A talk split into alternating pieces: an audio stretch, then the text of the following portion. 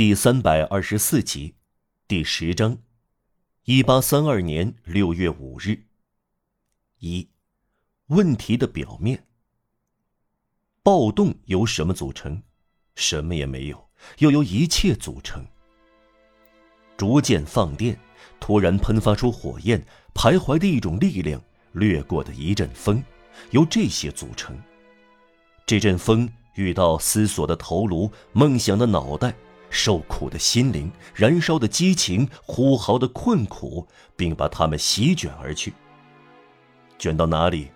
随意漫卷，越过国家，越过法律，越过他人的成功和蛮横。激怒的信念，气恼的热情，激起的愤怒，压抑的战斗本能，狂热的青春勇气，豪爽的盲目，好奇。对变化的爱好，对意外的渴望，爱看新戏海报，爱听戏剧布景工的哨子声的情趣，朦胧的仇恨、怨恨、沮丧，认为命运是自己破产的虚荣，苦恼、空幻的梦想，险象环生的野心，希图在崩溃中获得出路，最后在最底层，泥炭这种能燃烧的泥土，这就是。暴动的因素，最伟大和最微小的东西，在一切之外徘徊，等待机会的人，放浪不羁的人，流浪汉，街头游荡者，晚上睡在人家稀少的地方，沐天席地的人，每天四处乞讨面包而不是寻求工作的人，贫穷和一无所有的默默无闻者，赤臂赤足者，他们。都属于暴动。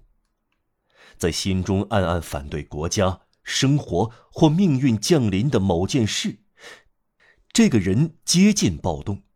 暴动一出现，他就开始颤抖，感到被风暴卷起来。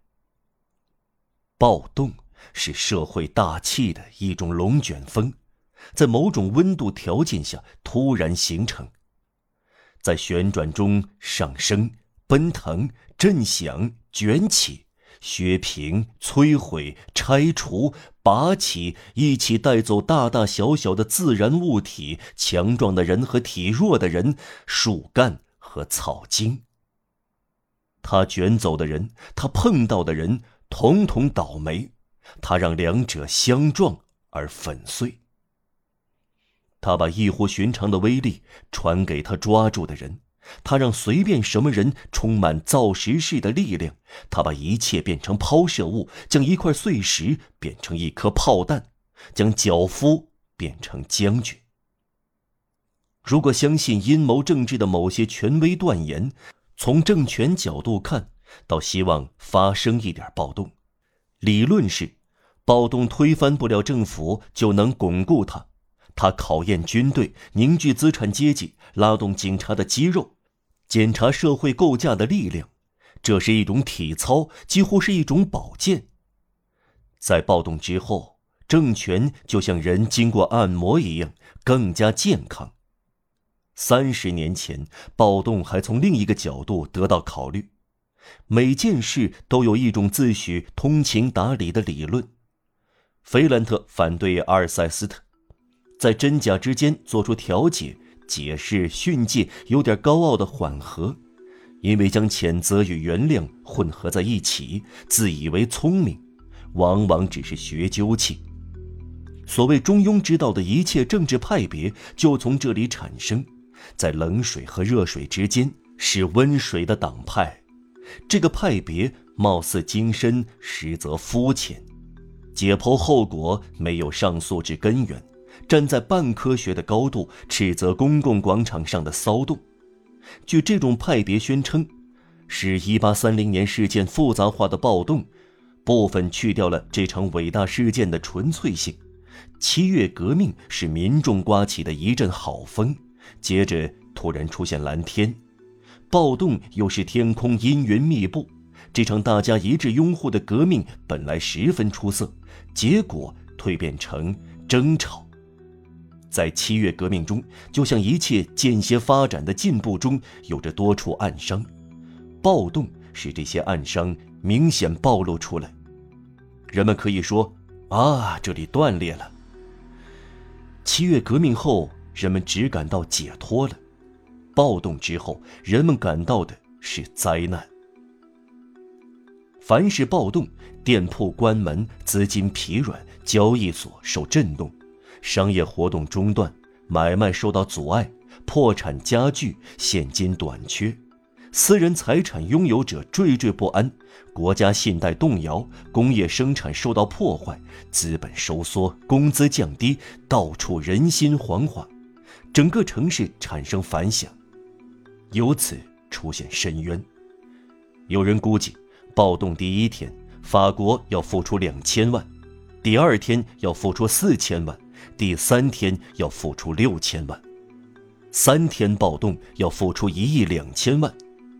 就是说，仅从财政后果来看，等于一场灾难：沉船，或者吃败仗，被歼灭一支六十艘战舰的舰队。无疑，从历史上说，暴动也有美。街垒战像丛林战一样宏伟和悲壮。这一种有森林的灵魂，另一种有城市的灵魂；一种有让舒昂，另一种有贞德。暴动将巴黎性格最鲜明的特点——豪迈、忠诚、动荡的快乐——照得通红，场面壮观。大学生表明勇敢属于智慧的一部分。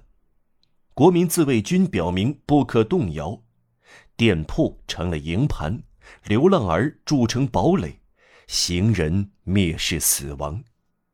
学校和宪兵团相冲突，说到底，战斗者之间只有年龄差别。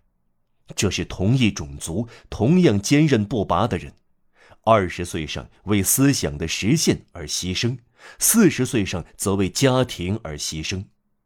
军队在内战中总是沉郁的，以谨慎反对大胆。暴动在显示人民的无畏的同时，也训练了中产阶级的勇气。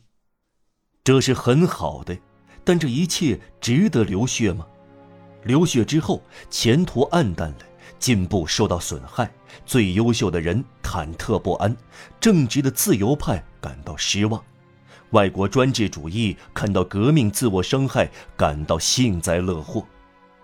一八三零年的战败者洋洋得意，说道：“我们说的对。”再说，巴黎也许扩大了，但法国肯定缩小了。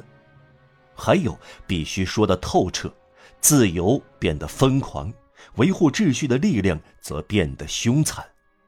屠杀往往使胜利减色。总之，暴动令人沮丧。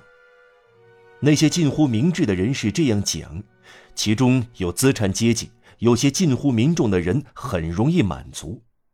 至于我们，我们摒弃暴动这一过于宽泛、因此过于随便的词。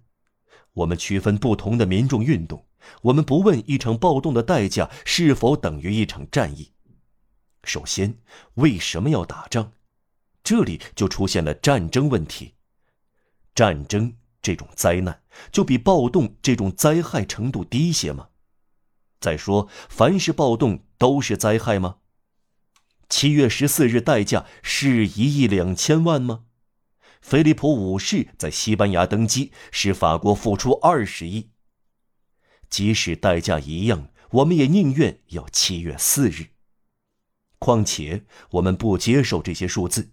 数字似乎有理，其实只是空话。暴动过后，我们要进行审查。上述这套空论式的意义只涉及结果，我们要找寻原因。我们说的明确些。